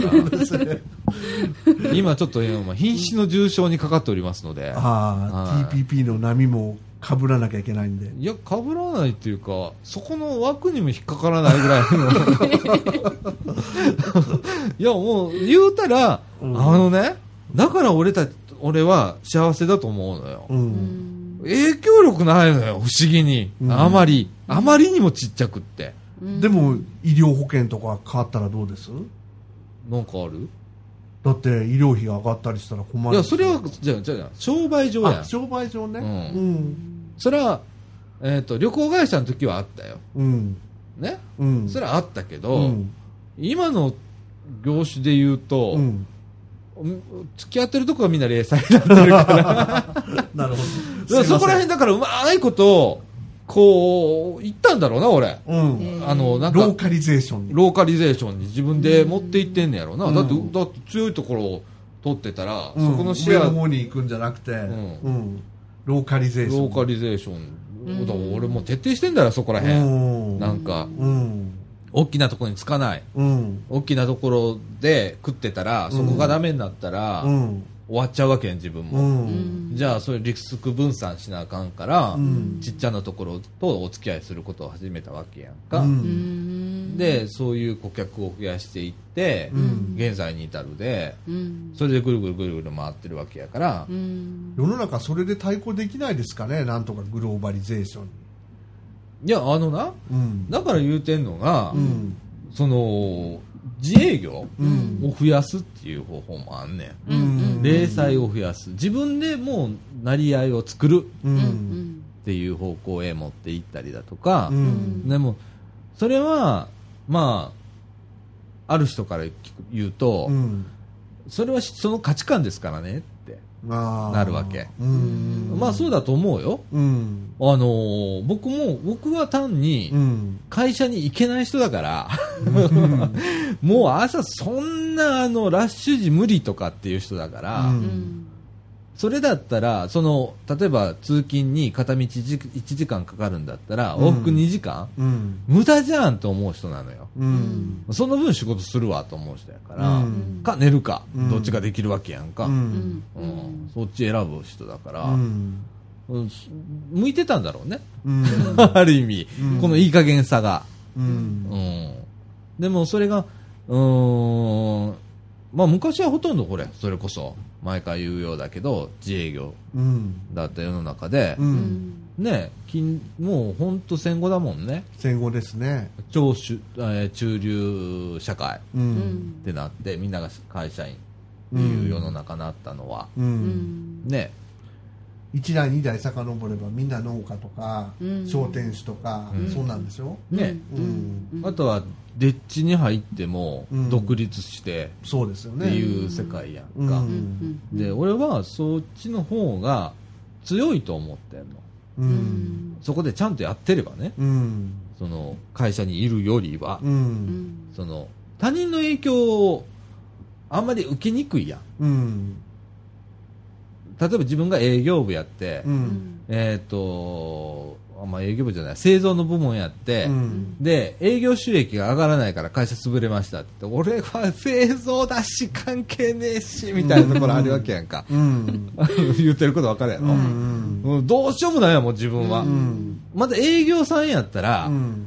俺が寝ずにこれ売ってきたらええんやろみたいなところでまだ粘れるあネタはあるわけうや、んやけど会社の中で悲しいかなものを作ってる人はうん。もう作ってるライン見てるだけやから、うん。どうしようもないわけやんか、うん。ましてや総務経理とかね。うん。うん。もうどうしようもないわけやん、うん。別に経営に参加してるわけでもないし、うん。影響力があるわけじゃないからさ、うん。ってなったらさすっごい他人の影響を受けるわけやんか、ううん。んそう考えたら自分でやってる方が他他人の影響ってあんまりないよ、うん。そういうリスク分散がしちゃんとできてればね、ううん。んその代わり自己責任はある。うん。ついてくる、うん。あの成功するも失敗するも自分のあれだから、うん。ね、うん。うん、そこさえちゃんと抑えていれば、うん。うん、俺自営業絶対ありだと思うし、うんうん。その、うん、そっちの方が動きやすいと思うんだよね、うん。日本もうん。小回りが効く、うん。小回り効かなくなったんだよこの国。ううん。んああの大企業が。うん。どんどんどんどんこうブランドをっていうのは大企業みたいな感じやんか、ううん。ん、だからそこでもうねででその下にいっぱい下請けがあってとかっていう構造になってるから、うん。身動きが取りにくくなったんやと思うねうんちっちゃいところがいっぱいあってう、んでそこはわさわさなんか、えー、と組み合わせるっていうねんけど俺今日もその話ちょっと仕事先で打ち合わせでしててんけど、うん。えー小さなところあるうん。小さなところでもうこれはここにしかできへんことうん。とかあるわけや、うん。んそれぞれなんかに特化してうん。めちゃくちゃ強いとこ、うん。そこをうまくチョイスしながらものを作っていくうん今日はまあある業界の人とお話ししたんだけど、うん。それを提案したんだけど、うん。えー一つのその業界はねうん。もう、えー、と外国のものしか見ないわけ、目にしないわけよ、この日本では。うん。で昔は違ったよねって、うん。いやいや、そういう世の中じゃなくなったんですよ、もうブランドでみんなあの持っていかれたんですよ。いろんな産業分野で言われてますわね。うん、じゃあ、うん。えーっと、メイドインジャパン、うん。もう一回取り戻して、うん。ここしかこれでやったら負けへんやろっていう業者が絶対日本にはいっぱいあるわけやから東大阪なんか行ったらいっぱいあるわけやんかそんなうん。町工場のおっさんが、うん。ネジ作らしたら世界一みたいな人がおるわけやんか、うん。そんなおっさんにネジ1本作ってもらったりだとかう、ん。ね。いろんな部品を作ってもらってでデザイナーに入ってもらってうん。とかして、1個のものを作って、うん。で企画今の企画があるんですよ。って部品に。うん。作ればええやん新しい企画。もっと使いやすい企画を。うんって。うん。使いにくいとこあるでしょ？どっか穴があるでしょ？って、うん。それを潰す企画を作ってやればいいんじゃないの？って。だから一から立ち上げる。うん。でメイドインジャパンでドカンと出すと。うん。だからまあ言ったらねえっとまあ何々界のレクサスって言ってんけど俺は、ううん。んうん。今ちょっと業界の名前言えないんだけどね、ううん。んうん、皆さんが日頃乗ってる乗り物です。うん。はい、あのその業界なんですけれども、うんそこの提案に行ったんだけど、ううん。んいや本業じゃないんだよ、それ、はい。うん、本業はウェブ会社だからね、うち、うん。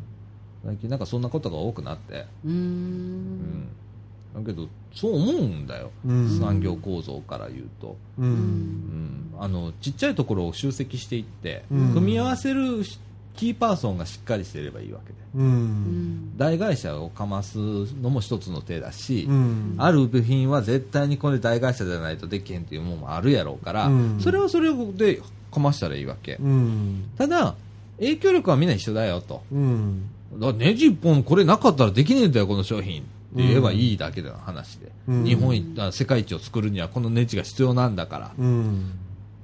ていうような組み合わせをねうん。作るっていうやり方もあるんじゃないのって、うん。だからあの悲観的にこれから絶対ダメになるって。僕らは結構よう言ってるけど、うん。実はそういう生き方もあんねんその小さいところは。うん。大きいところ知らんで。もう俺なんかあんまり見えてないから、うん。あのええねんけど小さいところはそういう生き方できんねん。うん。例えばここでジジさん。うん。ベネチアンガラスやってます。うん。ベネチアンガラスでどうしても食えられへんなった、うん。だけどなんかのパーツとして使ってもらえばそれでいいわけやんか。その需要があればいいわけやんか、うん。うん。でそれを発掘していくっていう。うん。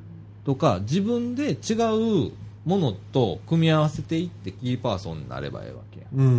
んとか。っていういろんな見方ができると思うね世の中の作り方と。構成の仕方によって。うん。それは細分化してた方が楽やと思わへん？うん。そうやね。大きいとこと交渉するの大変やん。うん。それが小さいとこやったら町工場すんまへんって入っていって、ううん。んこれ作ってほしいねんけど世界一のやつ作って、うん。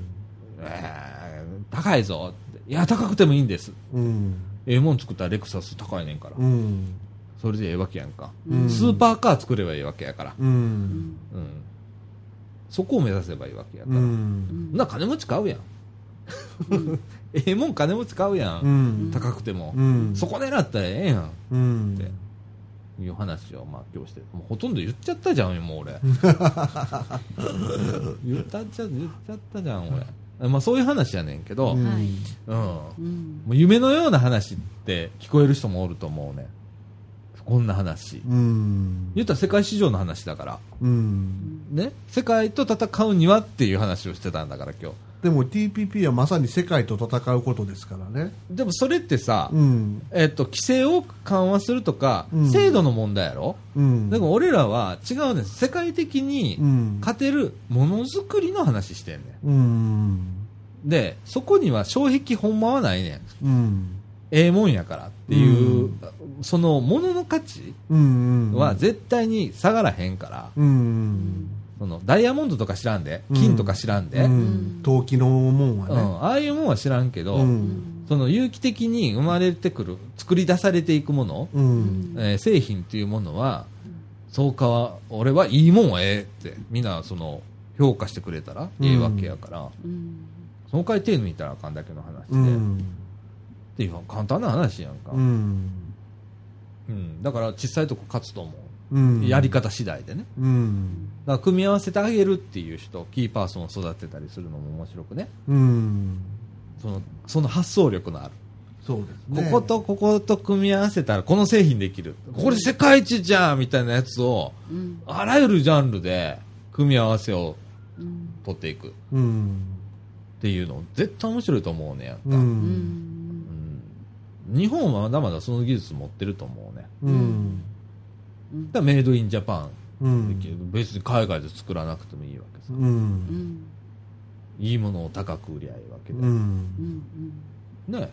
で今度はうん。じゃあそれだけじゃ食っていけねえじゃんっていうやつがおるわけよ、うん。で俺ボトムアップって言って、うん。三角があったとするじゃん。うん。三角な。ね。上えーっと高いもの。うん。下の底辺は安いものがありますと、いはい。ねでえーっとそれは買う人が高いほど少なくなるわけじゃんう。うんんだから底辺は安くて、うん。えーみんなが買う商品になるわけよ、うん。で下から狙うわけよみんなうん。今、じゃなくてえーっとボトムアップええもん作ボるトムダウン。ごごめんボトムダウンうん。えーっとええもんからえーアプローチしていった方がまでも家電そうだよねうん。家電は結構ボトムダウンだから、家電、そうですね。音響なんかもそうですよね。でしょ？最高級品から始まりますよね。でそれをこう一コストダウンしてどんどんしていくでしょ？うん。自転あ言ってたなあカットしよう、うんえーっと えーっとねうん。えーっとまああらゆる業界でそういうのがあると思うね、うん。うん、だからそれをこうちゃんと取ってこれる業者をうん。選んで、っていう人育てるっていう。うん。絶対必要だと思うよ。うん。企画力がある、うん。企画力ねえんだよ。結局、うん。うん。だからなんか硬くなったんだろうねきっと、でしょうね。こうでしかできないと思っちゃったんだよね成功モデルが、ひょっとしたら成功しすぎたのかもしれませんね。今までのね。ああそっか。かつてのね。戦後すぐもう、もうちょっと柔軟やったと思うんですよ、きっと。想像するに。焼け野原から始まってんだから。あうん。それでも立ち上がってきたんやから、それは柔軟な思考が求められたと思うんですよ。ーううんん。貧乏国やからね。ううんん。そうだよな貧乏なとこからここまで来たんだからな、うん。でもまだ今なこれだけみんな悲観的に見てるけど、うん前から言うてるけど、うん世界的にはそこそこええとこおんねんでかなりいいとこにいます。言っても世界3位の GDP うん。だでしょ、うん。あだからそれがなんか悲観的にみんな諦めてるわけよ、うんバカ言うなと、うん。お前らすげえなんかな駅行っても綺麗じゃんとかさ、うん。あるわけじゃん。いや、笑ってるけど、本当そうですよ。うん。そうですね、うん。恵まれてますよ恵ねまれてんねん、まあ、最近は違うって言うけど、夜でも女の人がここ歩いてるしね。うん。うん。街灯がついとるしね。ううん。ん。安全だし、それをなんか悲観的にうん。逆に見すぎてんちゃうかとうん思ってて、うん。だから俺ももっと文句言えばいいと思うねうん。上に対してうん。俺別に上と戦う気はないのよ、うん。あどちらかというと上の人と仲良くしてお金もらった方がいいよねと思う方だから、うん。もらえるもんならば、うん。ねえうん。あの土下座ぐらいはしますから、うん。金くださいっていう方だから、うんよしよしとそうそううん。で、あのー帰ったと思ったら後ろであの舌出してりゃいいんでしょ、うんベロって、うん。うん、それでいいじゃんってでもなんか、うん、自分たちが食うっていう部分でうん。考え方は時代も変わるとうん。変えなきゃいけないのかなうん。いう気はしてるうん。ずっと、う。うんん、だからうちの会社も形変えてるし、うん。ずーっと変わってきてるわけで、うん。コンピューター業界にはずっといるけど、うん。やってる内容全然違うわけじゃん、うん。当初の設立当初から、うん。と中期とうん。今とは全然違うわけで、うん。だから技術がないんだもん。そういう技術がずっと通用するわけじゃないからね、うん。どんどんどんどん新しいもの出てくるから、うん。じじさんもそうかもしれないよ、うん。うん。めっちゃなんか変なガラスが出たりするかもしれへんで、はい。今ガラス工業って原料になったりしてね。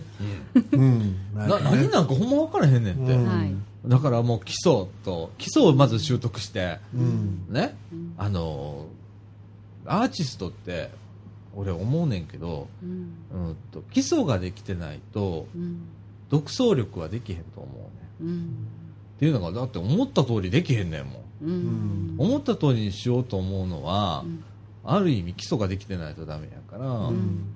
そこやと思うねんな、ううんんこれ練習しかないんですよねそれはね。そうだと思う悲しいから。いろんなもの作ってみて失敗いっぱいすんねんけど、別にええねんもん砕いたらええねんもん、うん。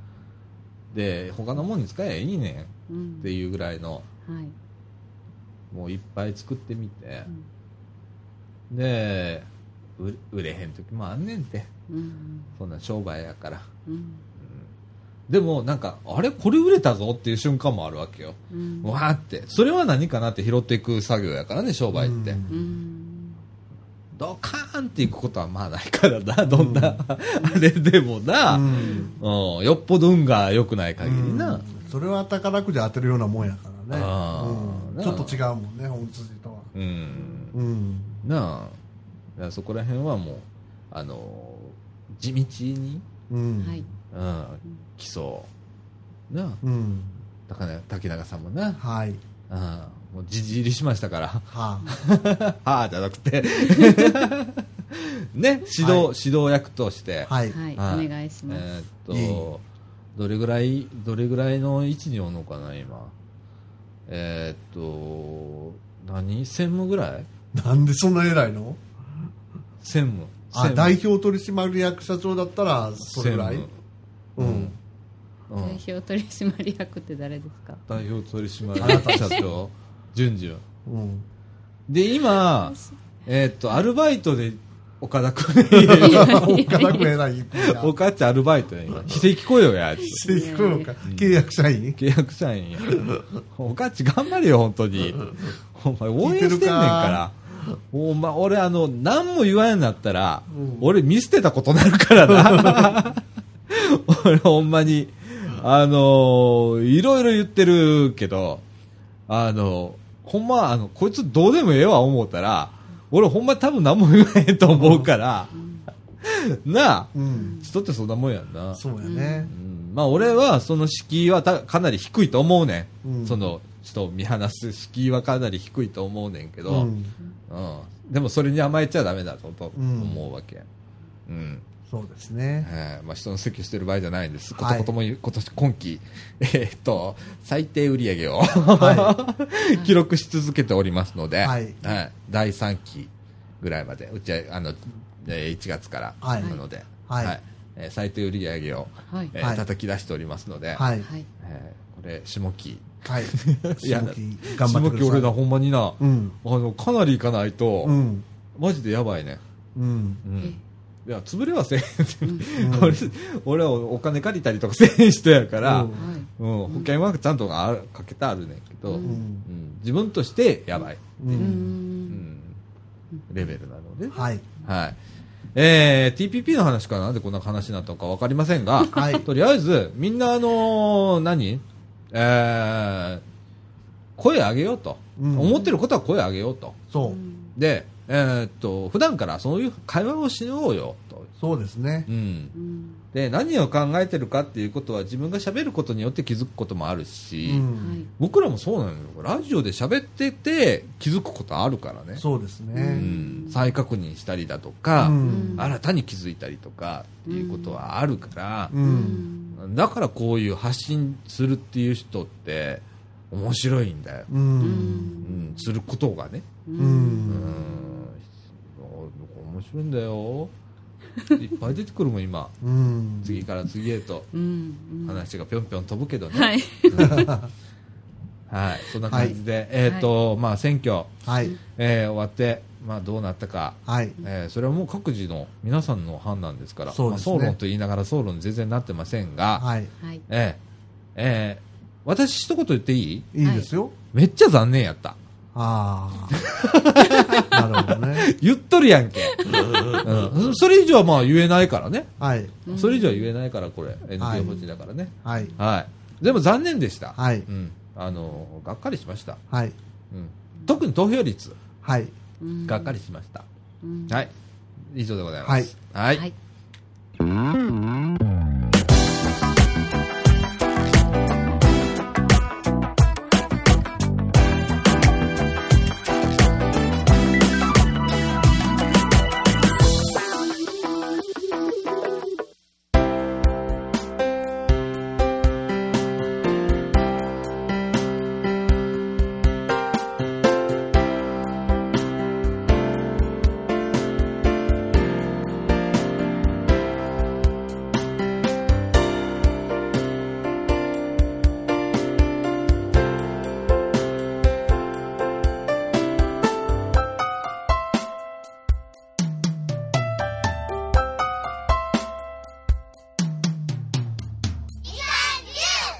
ということで、はい。はい。エンディングの時間でございます。はいはい時刻の方は、えー日付変わりまして、はい。土曜日の0時3分でございます。はい。はい。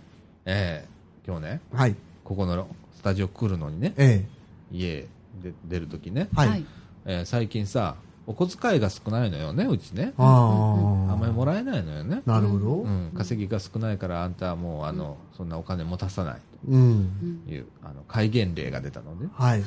はい。で、うんお茶こうやって持って歩いてんの、はい。でこれもう、えっと凍らしてあるとね凍おらしてあるおのはいーで冷凍庫に入ってるわけさペットボトルでおはい茶入れて、ー。うんうん。でパッと手に取ってはい。ここにあのこれこれ保冷保冷保冷ポーチうんうんうん。うんに入ってんだけど、はい。そこへストンと入れたのよはい。あでもあれちょっとちっちゃくねえか？とかと思ってうん。まあいいかと思って一回置いたのよ。はい。でえーっとっていろいろこうパソコンとかこう準備してうんうん。ってやっててうん。いざ出るときにもう一回ちょっと見てみようと。はい。やっぱちっちゃいぞと思って、はい。い、つもこのペットボトルの頭ぐらいはキャップぐらいは出てるからあうー。ん。上出てない？これはおかしいと思ってパッと出したら、ぶっかけそうめんつゆやって。ペットボトルのぶっかけそうめんつゆあってはい。うちのかみさんさ 冷凍庫にこうやって横に向けてぶっかけそうめんつゆとお茶置いてやがんの、うん。でさはい。俺はお茶が2本置いてあると思ってたからさどっちもどっちかだと思ってバッと取ってうん。はいバーンと入れてはい。ぶっかけそうめんつゆ俺持ってくるとこだったよいや、見かたかった。けそうめんつゆうまいかもしれませんよ、舐めたら。喉乾くわ 喉乾くわあんなの。で、お茶飲みながら。お茶を買わないとダメじゃん。そうあの今みかんのフェイスブックにアップしました僕はい。はい。今載っております。このお茶とね、はいぶっかけそうめんつゆが皆さ並んだ写ん、どう、真。どう思われますでしょうか？はい。あの、ぶっかけそうめんつゆが並んでる写真。はいどっちも凍ってます。はい。はい。証拠写真でございます。皆さんの判断を仰ぎたいところですで、ね。あの、先ほどあの、うちのかみさんにもはい。メールを出しました。はいこの写真。はい。はい。うん、もうすぐでぶっかけそうめんつゆ持っていくとこだったよ、みたいな。はい。やっぱ保管のためっておっしゃってたんですか？そうそうそうそう。うー。うんん、あの、ほれ、賞味期限がき少々切れても、うんうん。凍らしてたら大丈夫。そこは一つ騙すためって言ってほしかったですね。いや、それは会話してないよ、そこからは。そうです。まだ会話してないのよ。あ、そうですか。もしあれが帰ったら騙すためって言うかもしれないけど、うんわかんないけどさ、うん無意識だとは思うんだけど、うんうんそういう話でございます。だから俺、これね、今日、これ、こう来てから飲んだんだけど、うん。色濃いくね？ちょっと、お茶にしちゃ。お俺ちょっとビビりながら一口飲んだよ、最初の時。これ本当にお茶かなーって。お茶凍らせたらどんな色になるのかがあ、わでもかんないです、よね。お茶の種類によってそういう色のお茶なんじゃないですすっか、ごいなんか黄色くない？このお茶。普通にお茶の味するんだけど。だからそういうお茶なんですよ、きっと。そうなのかな？ううんん。あの、うち、なんかほうじ茶とか麦茶が多かったから、うん。すごい抹茶茶って感じそうやんな。ですけど。う。うんん。うちも今の時期はうん、だいたい麦茶なのよ。うちの家。苦味があるお茶ですか？これは割とあんまりない。あっさりとしてるお茶。うん。なんだけど。なんか良さそうなお茶ですよね。うん。え。ーうちいいおお茶なんかないよ。へえうちの家には。あの俺が大体味音痴だからう。うんんって言われてるから自分ではそう思ってないんだけどね、うん。うん、大概何でもうまいと思ってて、ううん。ん。でも A と B のものは比べられない人だから。これは？とかっつって飲んでみて、うん。これは？うん。一緒じゃんって、で他の人に聞いたら全然違うじゃんみたいな、あの感じ。俺本当ダメだらしいわ。舌がいかれてるらしいけど、うん。でもうまいと思うからいいよな、うん。まずいと思うんだったらさ損するだろうけどさ。まずいもんわざわざ飲まなくていいですからね。うん。いやでもまずいもんも大概俺はうん、うまいと感じる。受け付けると。大体大丈夫なんだよ。よっいいじゃない。ぽどじゃない限り。いいですよね。いいじゃない。よっぽどじゃない限り大丈夫やから、うん。うん。ねいいと思いますちょっとなんか足んないと思ったら、俺醤油さえあれば生きていけるからああ、いいですねう。んうんうん。ねねうんまあそんな感じではい。たわいのない会話でございますが、はい。はいえー、0時7分でございます。はいえーっと、なんか、えっと、何日だっけ ?9 月の、えーっと、3日か4日、4日だっけ？茨城病院の夏祭り。えっと、9月の4日です。9月の4日ですね。ええーっと、茨城病院の夏祭り。えー、みかんも出店ををする、今年もえ。はい。出店することになりました。はい。はいえーっと、綿菓子の予定だそうです。予定ですね。はい。はい。えー、だそうです。はい。ええもう、あの今年は我々のサマーキャンプと重なってくれましてね。そうですね。なぜか重なりますね。なぜか重なったね。はい。うん。嬉しそう いやいや、意外と大変なんだよ、本当に。イええベントをするということはね。え何にしたって。だってどっちにしろサマーキャンプ大変なんだから。ううん。んえ。は本当に。いや、それ以上に大変なことしに行くんだもんな、あれ。い。ねだから本当、仕切り役もしてほしい。え。うん。本当それぐらい、本当今思ってね。ラジオもう、ラジオ部もう一人キーパーソンうん。欲しいな。ね。そうですね。うん。どんどんどんどん人減っていくから。はい。ね。はい。そんな感じで。はい。えーっと、これから、えーっと、我々オレンジ行ったりしなきゃいけない？元オレンジですね、あれ、元正確に言うとね。オレンジは。はいい。名前が変わっちゃった。今読めないんですね。私もすぐ忘れます俺もすぐ忘れる。あれ、なんて言うんですか？なんだっけ？フェイスブックでいつも見てんだけどね。うん。名前のとこ華麗になんか読み過ごしてるというか、うん。ね、読めないんです。読めない。はいだってよ、あのマスターもどう読んでもいいよ、みたいな。って言ってましたね。あ、そうなんですか。じゃあオレンジでじゃあオレンジ。オレンジで。ここではオレンジということで。はい。はいオレンジに、えー、掃除時カレーサミットのお話を聞き話をちょっに参ります。と聞きに参ります。はい。ええということで、えー、なんか12時ぐらいに来てくれみたいな話で、もう12時過ぎてますので、ね、はい。この辺で終わりたいと思います。はい。はい、ということで、えー、みかんジュース。この放送は NPO 法人三島コミュニティアクションネットワークみかんの提供でお送りいたしました。ということで、今週のお相手は、さちゃんこと貞子みのると、大阪ペンギンこと竹永宏典と、じゅんじゅんこと下西純子でお送りいたしました。ということで、また来週。さよなら。さよなさよなら